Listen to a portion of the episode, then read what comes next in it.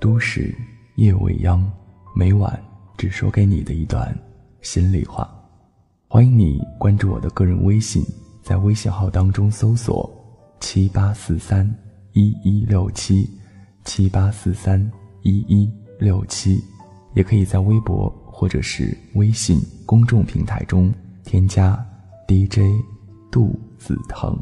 谢谢你找到我，夜未央。谢谢你找到我。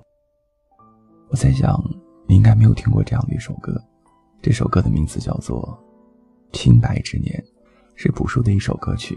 如果此刻的你听到了这样的一首歌名，恰好又想听听这样的一首歌的旋律的话，我希望你可以和我一起打开你的播放平台，去听一听属于朴树的声音，属于夜晚的问候。今晚分享一段话给你。看一个人，要看他内心的温度。有的人外在热情，见面呢会自来熟，内心呢却未必暖。那不过是他们为了实现某一个目标所采用的刻意的手段。而有的人呢，刚开始你认识他的时候，你会觉得很高冷、很寡言，但是认识久了，你却发现他内心是温暖的，是忠肝义胆的。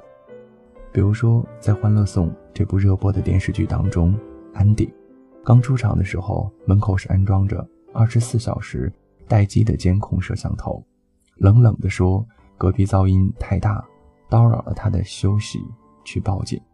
但这样一个超级理性、高冷的职场精英，内心其实特别的温暖。他只是因为从小没有在温暖的家庭环境生活当中成长，没有感受过亲人的照顾。但即便如此，他内心的温度，让他依然选择了上进、积极的生活。只要遇到了愿意温暖他的人，他的内心就会被点亮，就会被融化。他只是理智，但并不是冷漠。所以，一个刚见面时的热情与否，并不代表着这个人内心的真实温度和他的真实状态。